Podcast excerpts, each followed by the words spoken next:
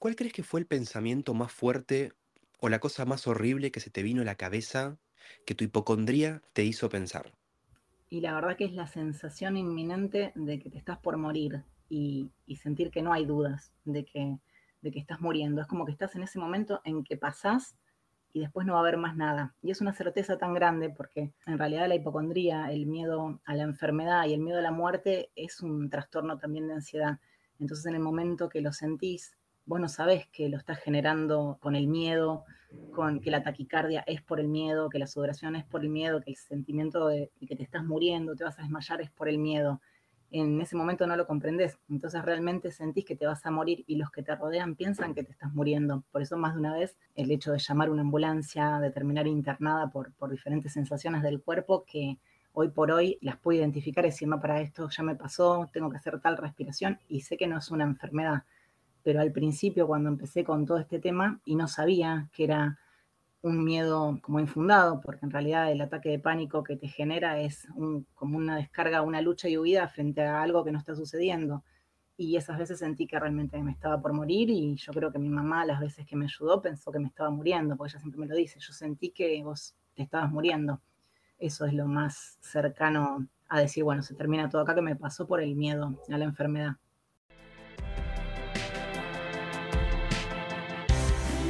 La psicología está en todos lados.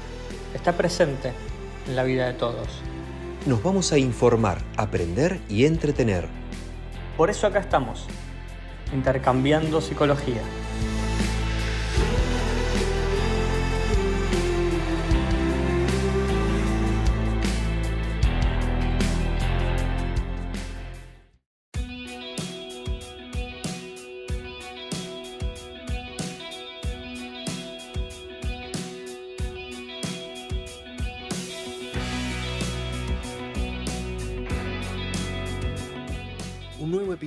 La cuarta temporada de Intercambiando Psicología y hoy tenemos otra entrevista. Este segmento de entrevistas que les estamos trayendo poco a poco en relación a historias de vida fuertes, distintas y gente que tiene algo para contar. Recién escuchábamos en la intro una historia fuerte, pero que también la vamos a diferenciar un poco de lo que es un ataque de ansiedad. Porque la hipocondría es un poco más que eso, está unos cuantos niveles más arriba respecto a varias cosas que vamos a ir trabajando. ¿No se va? Sí, Martín, gente, buenas de nuevo para todos ustedes. Hola. La hipocondría no es algo sencillo, eh, no es solamente síntomas de ansiedad, no es solamente miedo, no es solamente eh, pánico, eh, es todo eso y posiblemente un poquito más. Exactamente. De primera mano podemos definirla como ese miedo excesivo, no solamente a la muerte, sino a eso que está un poco antes y es la enfermedad o lo que me puede conducir a esa muerte. Sí, quizá el ataque de ansiedad, el ataque de pánico, ya nuestra invitada nos va a contar un poco más cómo se siente o cómo lo vivió ella, pero la hipocondría está relacionado con el siempre pensar que tengo algo. Siempre pienso que un médico me va a encontrar algo, siempre me duele algo y siempre pienso en lo peor. Excelente, entonces pasamos directamente a la entrevista. Hoy nos acompaña Singwo Lolo, ilustradora y profesora de arte. Hola Martín, hola Seba. Bueno, sí, la verdad que es, es un poco más complicado que eso porque se suman muchísimas cosas y es un poco también como el chiste que hacen en Google, que uno empieza a buscar con un síntoma pequeño y termina siempre con, con un drama o estar cerca de la muerte.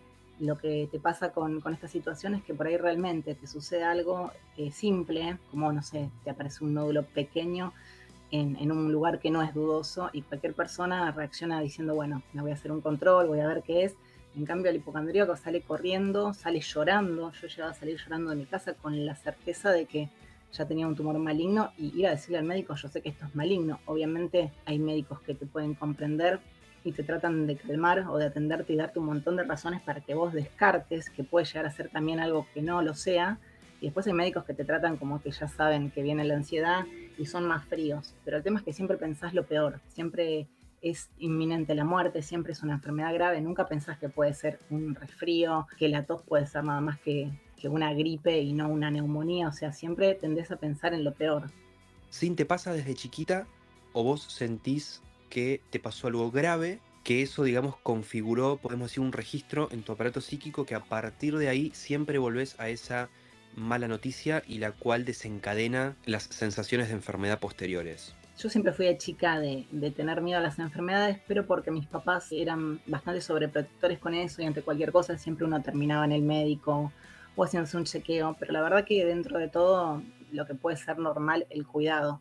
Lo que me pasó cuando tenía creo que 20, 22 años, estaba estudiando y me hice un control, porque siempre fui muy de hacerme los controles anuales, y un médico me dijo que me estaba por morir. Me dijo que tenía una fibrosis pulmonar, que me quedaban pocos años de vida, y me lo dijo de una manera terrible, con un maltrato tremendo.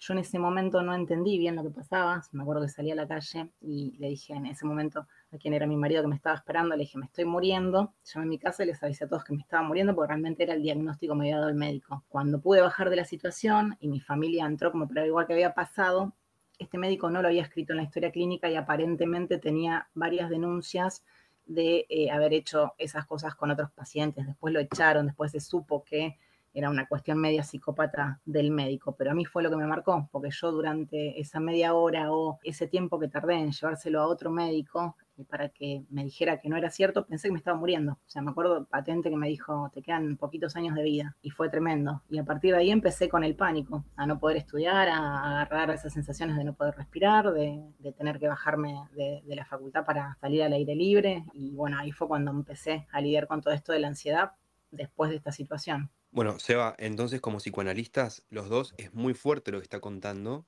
porque entonces sí hubo un registro, un antecedente que se puede haber inscrito en forma de trauma. Sí, Martín, de hecho, si uno lo piensa, hay una situación inicial, por supuesto, y hay segundos, momentos, todo el tiempo, donde pareciera ser que esa idea o esa palabra, y hay que tener muchísimo cuidado, también a la hora de trabajar como analistas y también las personas que escuchan a sus analistas, muchísimo cuidado cuando se les habla porque eso que se escucha puede ser una certeza y puede generar un montón de cosas en la otra persona. Sí, te quiero preguntar algo. Sí. ¿Sigue existiendo esa certeza o ese miedo a la posibilidad de morirse todavía? Sí, sigue existiendo, pero de una manera que la puedo regular. O sea, el cuerpo siempre reacciona al miedo. Cuando a mí me pasa algo mínimo, digo, será tal cosa, pero después empiezo a bajar y sé con quién lo puedo hablar y sé a quién se lo puedo contar. Y por ahí no recurro a cosas que recurría antes de buscar, de googlear y de, decir, bueno, tengo esto, tengo lo otro. Ahora es como que logro bajar, logro analizarlo, logro ver que hay un montón de opciones y que ahora hay un montón de tratamientos para un montón de cosas, porque también te puede pasar, no es que uno dice, bueno, soy hipocondríaca y todo es emocional y no tengo algo real. También te puede pasar que un diagnóstico sea real y decir, bueno, lo tengo que enfrentar y que no sea tan drástico, pero eso me lleva mucho tiempo también como de, equilibrarlo en el momento. Y también tiene que ver con los momentos de, la vida, porque por ahí hay épocas donde nada me asusta y donde por ahí me sale, no sé, un lunar con forma rara y digo, ay, bueno, la semana que viene voy a la dermatóloga y hay momentos donde me lo veo y por ahí me reasusto y salgo corriendo en ese momento. Entonces también tiene que ver con, el entorno, con cómo uno está o qué otras situaciones está pasando, el tema de cómo se intensifica el miedo a la enfermedad. ¿Cómo reaccionaron las personas que estaban cerca tuyo en aquel primer momento, en el momento inicial, podríamos pensar, de esa frase de venida muy chocante para, para tu vida de tenés esto va a suceder esto? ¿Cómo reaccionó la gente que estaba contigo? Y yo me acuerdo que me decían, no puede ser, tiene que haber un error. Mi mamá, me acuerdo que, fue, yo estaba viendo Quilmes en ese momento, me me dijo, quédate tranquila que no tenés nada, ya vamos a hablar con un médico. Se movilizaron todos para, porque yo en ese momento estaba realmente en shock y estaba, me acuerdo, blanca parada contra una pared diciendo, me estoy muriendo. Mi sensación era de despedida. Y aparte no me dijo, hay un tratamiento o algo, me dijo, esto avanzó, me dice, comprate un, tanque de oxígeno, me dice, porque no te queda mucho. O sea, no, no sé bien de dónde vino esta situación ni por qué lo hizo, pero fue re choqueante. Y me llevaron, me llevaron al médico, me llevaron a otro monólogo, alguien que me vio las radiografías, que me dijo, no tenés nada, me dice, esto es parte de los pulmones, me dice, esto lo tiene todo el mundo, lo que él me había marcado, digamos, y bueno, me fueron tranquilizando, pero obviamente el shock quedó, por eso después empecé con, con el tema ese del ahogo y de, de tener que irme del edificio, y hasta que descubrí después que eso también era pánico, porque en su momento era ir al médico a ver qué me estaba pasando. Si bien estamos en este formato de entrevista, de intercambiando psicología, no dejamos de perder nuestra esencia, que es la de informar también, ¿no? De que ustedes se queden con un contenido. Y si tenemos que hablar de hipocondría, tenemos que decir que la denominamos como esa sensación que se caracteriza por una preocupación constante y obsesiva, ¿sí? Por la propia salud y bienestar. así como también una tendencia a exagerar el sufrimiento, ¿sí? Sufrimiento o enfermedad que puede ser real o imaginaria. Y no podemos tampoco dejar de lado el contexto familiar.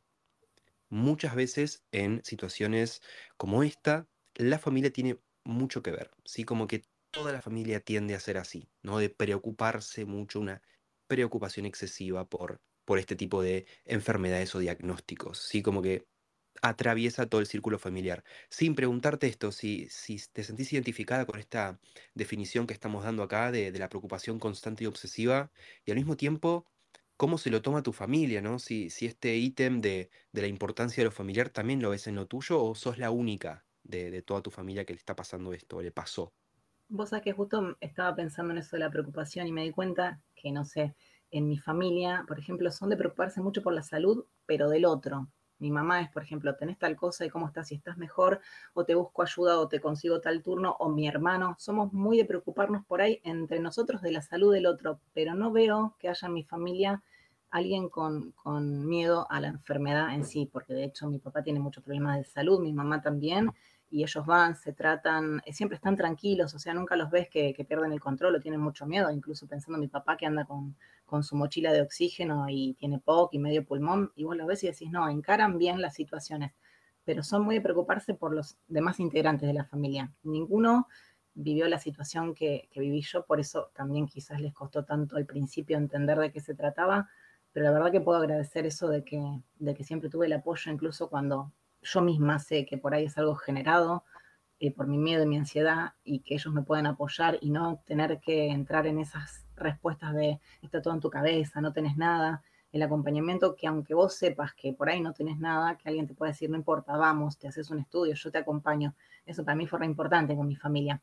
Entonces por ahí ninguno es hipocondríaco, ninguno tuvo pánico y ansiedad, pero sí siempre fueron de preocuparse mucho por el bienestar del otro o de estar atentos a cualquier situación, estudio o, algún diagnóstico que les pudieran dar. Con esto que decís, sí, se me venía a la cabeza esta idea. ¿Qué tan mal pueden hacer algunos discursos, algunos algunas ideas que solamente sean voluntaristas, ¿no? En el sentido de estar bien solamente depende de vos, que respecto de lo que es un poco de la salud, eh, todo está en tu cabeza, como si uno fuera un individuo solo en el universo que tendría que gestionar sus emociones, eh, saber y aprender lo que le pasa, sacar todo el tiempo lo bueno y no habría nada de malo.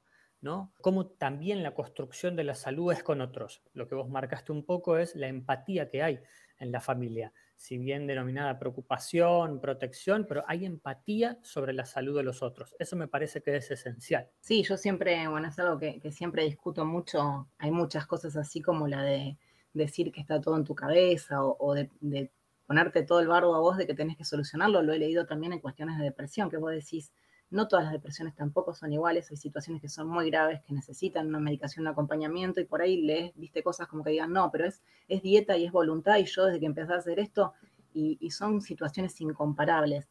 Es, yo siempre digo, es muy normal que las personas que te rodean no entiendan lo que estás sintiendo, porque es imposible ponerse en el lugar del otro. Uno puede tratar de entender, pero no lo vivís de la misma manera. Entonces hay muchas maneras de ayudar por ahí leyendo. Yo no sé, tengo mi compañero que ha leído un montón sobre ansiedad, entonces él, por ejemplo, puede entender qué situaciones me las generan o que cuando yo tengo un ataque de pánico por ahí necesito un abrazo y, que no me pregunten. Es, como el tratar de ayudar y yo siempre sentí que la gente que me rodeaba, mis amigos, mi familia, mi pareja, tenían esa situación de decir, eh, a ver cómo puedo ayudar y nunca de minimizarme. De hecho, siempre digo, el humor incluso es un humor amoroso, porque a veces cuando yo digo, no sé qué tal cosa, tengo una amiga que me dice hoy, no te estás por morir de nada, y vos decís, no es eh, con mala intención, no es irónico, no es sarcástico, como los he recibido en otro momento de mis amigos que tratan de ponerle esa cuota de humor, y como que me naturalizan un poco que yo lo tenga, no por romantizar la ansiedad ni el miedo, sino por darle un poco también de gracia a que todo no es tan dramático y grave. Pero en redes a mí me sirve mucho hablar por ahí de, la ansiedad en primer lugar, del miedo a la muerte, de un montón de cosas que me generan, porque encontrás un montón de gente que, que lo padece y que no tiene con quién hablarlo o que siente que le dicen eso, está todo en vos, está todo en tu cabeza, con voluntad o viste con un, con un libro ya está y son todos procesos totalmente diferentes en todos y yo en su momento cuando empecé con el pánico a los 20 años, eh, no, no, no, existía esta información en redes que para mí es re valiosa cuando cuando se trata de informar. No, no sabías que tenías un ataque de pánico, te paseabas por 20 médicos y te decían no tenés nada, no tenés nada, hasta que decís, bueno, tuve la suerte de encontrar a uno que me acompañó y me dijo, esto es, pánico, de esto no te vas a morir, hay miles de herramientas, y que otra persona también pueda decir, ah, esto yo no lo sabía, o lo que me está pasando incluso es pánico, porque a veces ni siquiera sabes lo que es lo que te está pasando. Me parece que las redes en eso tienen mucho para ayudar y con los otros de poder informarnos y de poder encontrarnos en lo que le pasa al otro, decir, mm, me pasa también, porque no todo el mundo lo entiende, pero sí hay mucha gente que está dispuesta a ayudar. O me ha pasado que me digan, mi novia es, eh, tiene ansiedad, es hipocondríaca, ¿cómo la puedo ayudar yo desde afuera que no sé cómo hacerlo? Así me parece que está buenísimo por ahí hablar de todos estos temas. Ni bien arrancó el episodio, yo te preguntaba esto de cuál fue el peor recuerdo, imagen o pensamiento que tu hipocondría te llevó a pensar, y vos dijiste que directamente la muerte. O sea, para que la gente entienda, ¿no? ¿Es metafóricamente la muerte simbólicamente la muerte o visualizaste esa muerte? ¿La imaginaste cómo, cómo es? Yo creo, dentro de lo que recuerdo de esa situación, que estaba en, un ataque de ansiedad tremenda, donde me acuerdo que mi mamá estaba al teléfono con quien era mi psiquiatra y era el que primero que me había dicho que lo que yo estaba teniendo era ansiedad. Me acuerdo que él me recetaba de a poquito, en pequeñas dosis, un, un tranquilizante para que yo bajara, pero en todo ese transcurso yo lo que sentía era que me iba y que me iba a apagar. O sea, mi sensación era, en cualquier momento me apago, veo todo negro y me morí. Pero no había un síntoma físico más que la ansiedad, la taquicardia, la sensación de mareo, de que me iba a desmayar. Eh, no es que yo sentí que me moría literalmente, sino que mi cabeza pensaba que en cualquier momento se me apagaba la máquina, era como, bueno, acá me estoy despidiendo. Se ve que tenía muchas sensaciones juntas en el cuerpo y no las podía manejar. Y como no las reconocía mucho, porque recién empezaba con eso, sentía que me iba a morir. Cuando uno lo piensa desde el lado de la psicología en general, ubica esa situación justamente como un desborde, ¿no? El aparato psíquico, la cabeza, los recursos, son totalmente desbordados por aquello que pasa, por aquello que uno siente. Entonces no queda otra alternativa mm. más que apagarse, sí. más que reiniciarse. Entonces eh, la sensación es tan vívida que ahí es donde se confunde. Imagínense uno, ¿no? Que a veces tiene un sueño y lo ubica como vívido. Bueno, hay algo de estas sensaciones que también se siente como esto está pasando. Si sigue ocurriendo esto, me va a pasar esto. Sí, es, es muy real la sensación y después que pasa no podés entender que decís cómo me sentí de esa forma. A mí fue la única vez, eh, porque fue cuando empezaba, que sentí que me desbordaba. Después, por suerte, inicié un tratamiento con una persona genial que me guió en esos dos, tres años y después me dio el alta, no de que no tenga ansiedad, sino en lo que es medicación y acompañamiento desde ese lugar pero esa fue la única vez que realmente sentí que se me iba todo de las manos, o sea que yo ya no podía controlar absolutamente nada de lo que me pasaba, de hecho me acuerdo que mi mamá me trataba de abrazar porque yo pateaba con las piernas de, sentirme, acá me muero, o sea, fue una sensación espantosa. Estaba pensando lo, lo poderosa que es la mente, ¿no? Porque fíjate que en realidad no estamos hablando de otra cosa que en lo que, por ejemplo, yo lo trabajo mucho con los chicos de deporte, mm. la técnica de la visualización. Y básicamente lo que vos estás relatando es como una especie de técnica de visualización, pero contraria, al revés.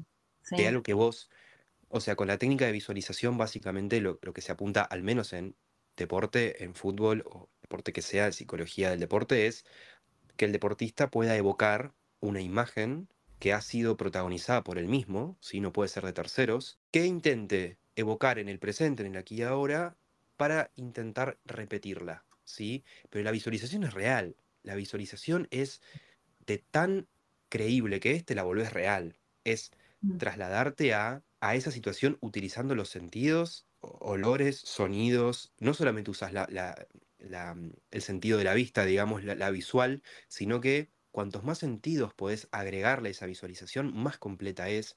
Y es una técnica que se usa muchísimo en el deporte pero está practicada, está consensuada con el psicólogo del deporte, sabemos en qué momento aplicarla, está charlado. Yo te pregunto qué visualización vas a hacer, ¿sí? ¿Va a ser interna o externa? ¿sí? La visualización interna es hacer la visualización desde tus ojos, ¿sí? desde tu óptica. La visualización externa, por otro lado, es visualizarte en tercera persona, ¿sí? Como si te estuviesen filmando de afuera, ¿no? Como ver tu cuerpo entero, o esa es externa y la interna es desde tu campo de visión, desde tu vista. Lo tuyo sin es como una visualización, pero contraria, al revés. No la elegís, no es feliz, no es un momento en que vos puedas justamente seleccionar cuándo te puede convenir hacerla, sino que simplemente acontece Aparece, aparece No- y empeora. y no es feliz.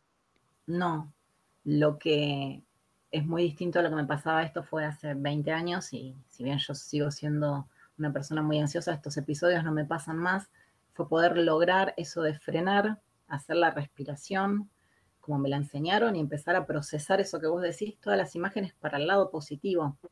Pero eso lo pude empezar a hacer cuando entendí que lo que me estaba pasando y lo que yo veía no era algo real. Porque vos me decís, bueno, yo, no sé, sufro de convulsiones y sé que me van a agarrar. Estás con un miedo a que el cuerpo va a reaccionar de manera real porque vos no podés controlar una convulsión si alguien no te ayuda de afuera. Pero en este caso, yo creo que está en uno la herramienta trabajada, ¿no? Porque como decíamos, no es que está todo en uno, a veces necesitas un montón de ayuda, pero cuando ya sabes qué te sirve a vos, porque a todos nos sirve algo distinto, la podés frenar y decir, bueno, acá arranco con eso que vos decís, la respiración como me la enseñaron, cuatro, cuatro y cuatro, empiezo a pensar en esto, empiezo a cerrar los ojos y, es como que desaparecen situaciones que antes a mí se me iban de las manos y terminaban de la peor manera, porque en realidad es un episodio del pánico dura 10, 15 minutos como mucho y después el cuerpo se afloja y a mí se me daba por llorar cuando se me iba. Pero ahora ya no me llega a agarrar. Es como que con, con esos ejercicios lo freno, lo freno y no es que lo reprimo, lo freno porque lo, lo transformo en otra cosa. Y eso es lo que me sirvieron por ahí todos estos años de, de terapia, de, de, tratamiento, de buscar diferentes opciones para, para lidiar con la ansiedad. Sabes que hay algo súper importante que hay que diferenciar y quizás ahí haya alguna, como algún elemento para rescatar de, de las distintas teorías, de, la, de, los distintos terapeutas, más mm. que nada, de, de la forma en la que cada uno trabaja. Freud en algún momento dijo, la realidad es la realidad psíquica, como dándole una especial importancia y hasta preponderancia, porque por supuesto lo, de la cabeza es importante, lo, lo, efectivamente real también es importante, pero le, le daba mucha, mucho, mucho interés a lo que la persona pensaba, a lo que creaba, a lo que, sentía y al discurso. ¿A dónde voy con todo esto? Hubo terapeutas que evidentemente con lo que vos decías, con lo que era tu discurso, con lo que era tu sentir, lo tomaron para un lado, ¿no? Y le restaron importancia. Y hubo otro, otros también familiares que a eso le dieron muchísima prioridad. Y me parece que ahí está la clave, también para el día de mañana, para quienes quieran trabajar sobre el lado de la psicología o por lo menos ser un poco más empáticos con lo que le pasa al otro. ¿sí? Escuchar no desde el lado, desde la empatía de saber, sino también desde el desconocimiento.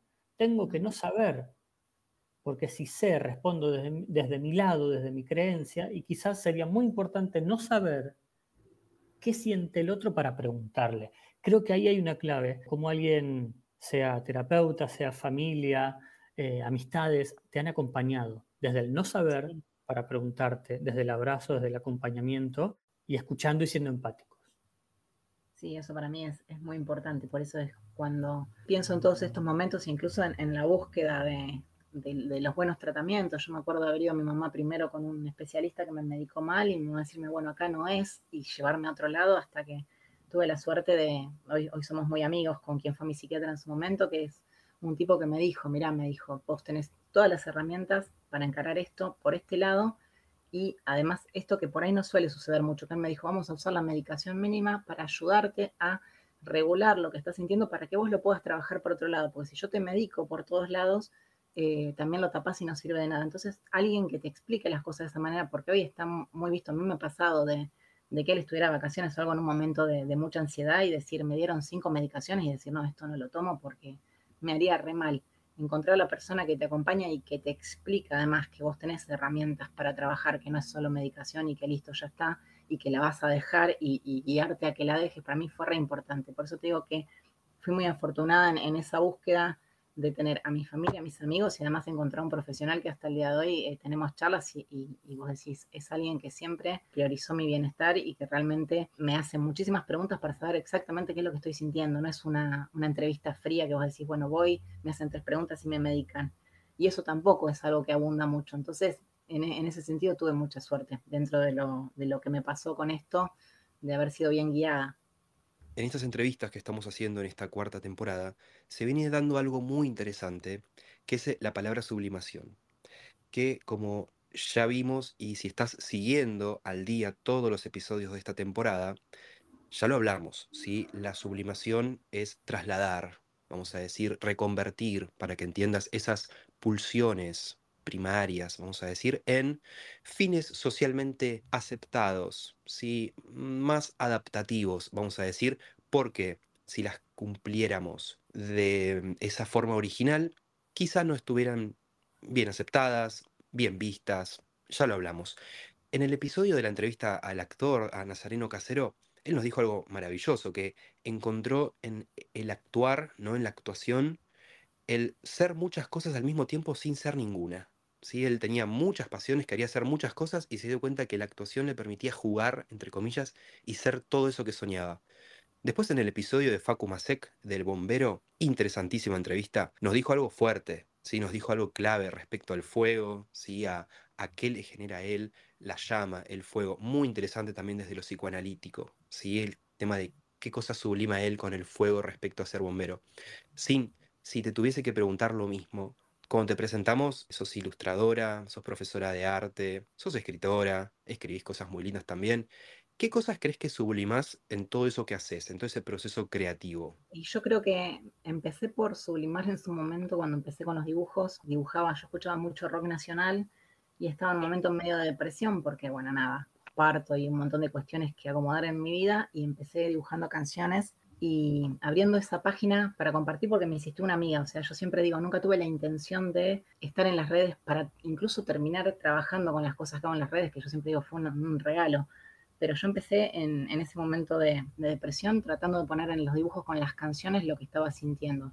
Después me fui animando de a poquito por ahí a escribir cosas mías, pero reflexiones que vos decís, no sé, por ahí hasta con errores de ortografía, ¿viste? Cuando no tenés la intención real de, de, dar, de, mostrárselo al público, sino de decir, me está pasando esto, lo quiero sacar, lo tengo dentro, lo, lo pongo afuera, en palabras. Era como una manera de decir, lo pongo afuera, como si te dijera también lo que hacemos un poco en terapia de otras maneras, obviamente, porque la terapia es irreemplazable, pero lo pongo fuera de mi cuerpo.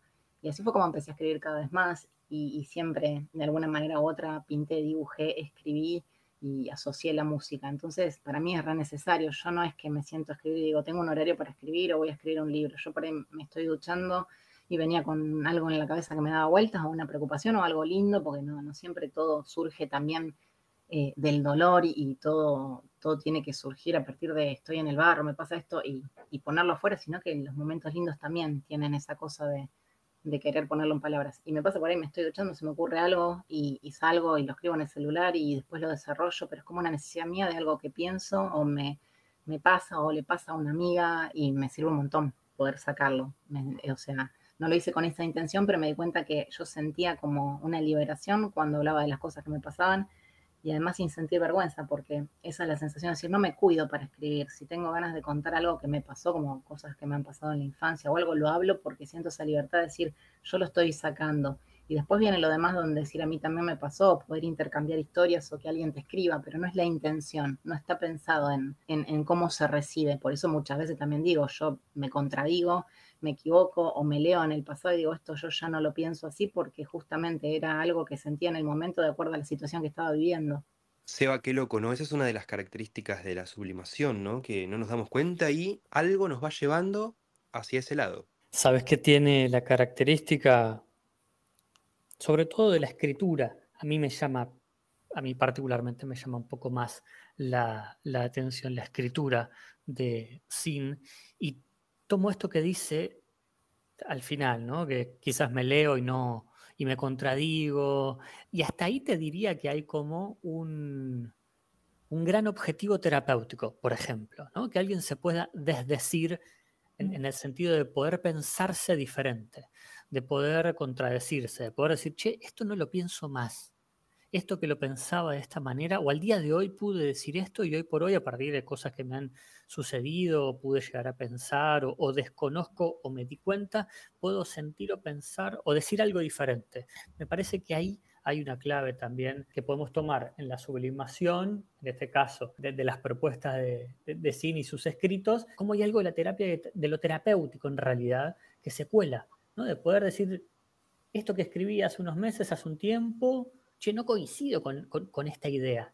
Hay un libro en psicoanálisis de una colega chilena que toma la frase de un jugador de fútbol ese jugador de fútbol, dice, yo no tengo por qué estar de acuerdo conmigo mismo. Esa frase se tomó como un fallido, como una equivocación, pero es súper interesante lo que dice ahí. No tengo por qué estar de acuerdo conmigo mismo. Y creo que un poco lo que hace en algunos de sus escritos, sin quizás nadie recita archivo, por supuesto, y si uno va a buscar y dice, che, pienso de una manera distinta, o veo o siento de una manera distinta.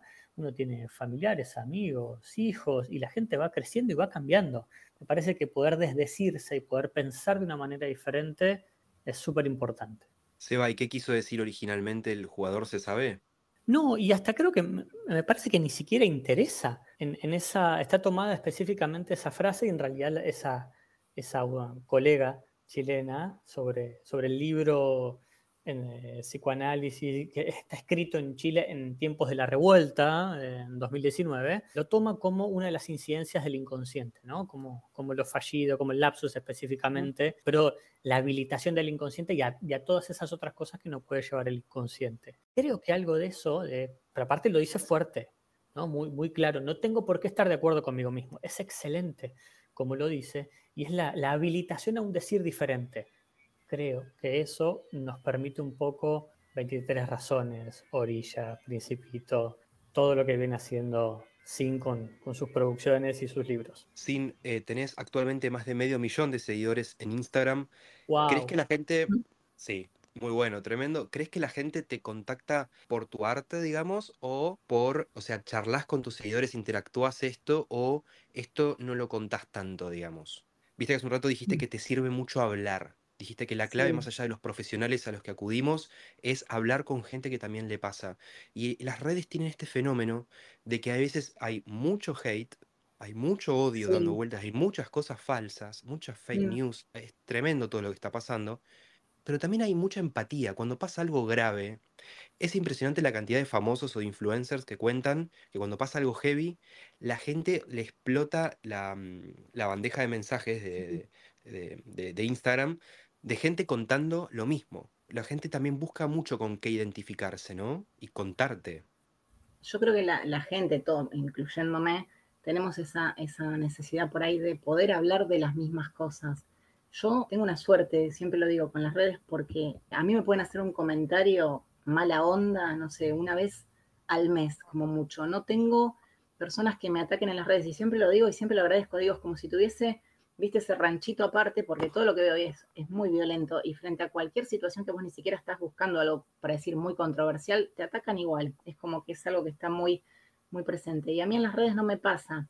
Y me pasa que me escribe mucha gente por privado contándome cosas, diciéndome tal texto me pasó o lo me pasó que mm, historias refuertes de, de pérdidas de familiares, de hijos, de enfermedades terminales que obviamente yo las hablo por privado, no, es más, por ahí a veces hasta veo un comentario en el posteo y voy y lo hablo por privado porque me parece que, es esa necesidad de abrirse y siempre, yo siempre lo digo, a veces me dicen aconsejame sobre tal cosa, yo no puedo aconsejar a nadie con todas las que me mandé en la vida, pero lo que siempre trato de hacer es contar cómo viví yo alguna situación u otra, y me pongo en el mismo lugar que me está contando la persona, porque en realidad es eso, estás compartiendo dos experiencias, y vos me decís en el caso de ustedes son psicólogos, tienen herramientas, pero yo lo único que tengo es es la experiencia. Y me parece que lo que tienen las redes, en mi caso, es que también yo al no ser escritora, al no tener una estructura de nada, al no buscar que un texto sea de determinada manera o algo y estar contando algo desde mi realidad, por ahí genera eso que también el, el del lado lo puede contar de la misma forma, sin palabras buscadas y decir, uy, esto me pasó, con esto me identifiqué. Pero yo siempre digo, lo, lo que hago en redes, hoy por hoy, eh, que también además lo, disfruto como un trabajo, porque por los libros que nunca pensé en sacar, no tendría sentido si no estuviese la persona del otro lado y si no hubiese sido de vuelta, porque también dejar un texto tirado en la red y, e irse y no leer ni un mensaje ni un comentario, no, no le vería yo el sentido, no, no digo que esté mal o bien, digo, yo no se lo vería el sentido, entonces a mí me sirve la devolución, hablar, que me cuenten, eh, leer los mensajes, me, me parece que está buenísimo. Sí, para ir cerrando, para ir un poquito al presente, ¿no? Aparte de tu actividad y todo este tiempo entre la, terapia, el descubrir, saber un poquito más, informarte, estar seguramente peor, estar un poquito mejor. ¿Cómo estás hoy? ¿Cómo estas situaciones, específicamente la hipocondría, las situaciones de ansiedad, el miedo, cómo lo estás llevando hoy? ¿Cómo te sentís hoy? La verdad que por hoy yo creo que de, todos estos años es uno de los momentos en los que mejor me siento, más estable con, esas situaciones y, como que las tengo más bajo control, como que yo puedo por ahí encaminarlas. Cuando siento que por ahí me viene alguna situación de mucho estrés o algo, tampoco es como que la trato de frenar, la dejo estar o algún momento de ansiedad o de sentirme mal en la calle, por ahí tener ganas de llorar por algo, lo, lo dejo estar, pero es como que queda ahí. Estoy como digamos, en una zona bastante de paz con ese tema y, de otros miedos que tengo que, tuve la suerte de venirlos enfrentando. De, por, por ahí antes me pasaba más de evitarlos, del miedo a, no solo a la enfermedad, sino al miedo a, no sé, a hablar en público, el miedo a, volar. O sea, yo soy una persona ya de por sí que, que siempre le tiene mucho miedo a lo desconocido o a las sensaciones que, que me sobrepasen. Yo soy muy de estar en mi casa, de estar encerrada del jardín, entonces me cuesta todo lo que sea por ahí cruzar esas líneas. Y como que en este tiempo, en cuanto a los miedos a la enfermedad y a esas cosas, como que me regulé muchísimo. Y siempre digo, es el entorno, también es la, las personas que tenemos alrededor, son los amigos, no es uno que dice, bueno, es toda una evolución mía interna y me senté cual Buda en un rincón y, trabajé en mi interior. No, es, es toda una una mezcla de, situaciones, de cosas que nos van pasando, de, quienes tenemos al lado, del apoyo, por eso me parece tan importante siempre hablar de, la sanación o del intento de, sanar algunas cosas con los otros. Si bien lo hacemos nosotros, eh, es re importante la gente que nos acompaña y nos apoya. Hay mucha gente también escuchándonos del otro lado y el título le llamó la atención también a, a, gran parte del público que capaz también nos está escuchando por el título. ¿Qué le dirías directamente si le tenés que hablar a alguien hipocondríaco, hipocondríaca como vos, ¿qué le dirías a esa persona que te está escuchando en este momento? ¿Y mm, qué palabras tendrías para esa persona? Qué difícil, porque es como verme un poco de afuera por ahí en, otras situaciones. No sé, se me, se me ocurre la frase de que la mayoría de las veces nada es tan grave como parece en nuestra cabeza. Esa es la sensación que a mí me ayudó a, a pensar para, no, nunca terminó siendo tan grave como lo imaginé. Es como el registro de lo pasado, eh, te lo da la experiencia de decir, de todas las veces que imaginé algo, no fue así. Entonces me parece que es por ahí, es decir, nunca termina siendo tan grave como lo imaginamos. Bien, la verdad que me parece un broche de oro hermoso lo que acabas de decir. Sí, me parece como el mejor cierre, ¿no, Seba, que puede tener esta entrevista? Totalmente, Martín. La frase de alguien que lejísimos de estar en una posición de la vereda de enfrente a alguien que, comparte su experiencia. Creo que ahí está, está lo interesante, lo rico de todo eso. Alguien a quien le pasó, a quien de alguna manera le sigue afectando, pero tuvo sus momentos malos y hoy por hoy está atravesando momentos de, mayor control sobre eso. Creo que la posibilidad de que te diga algo, alguien quizás a quien seguís o quien tenés como referente, me parece eh, muy importante. Sin, muchas gracias por haber participado. No, por favor, gracias a ustedes por invitarme y por la buena onda. Seba, es todo por hoy, nos encontramos la próxima. Un gran abrazo para todos, muchas gracias. Muchas gracias por escuchar Intercambiando Psicología y nos vemos en el próximo episodio.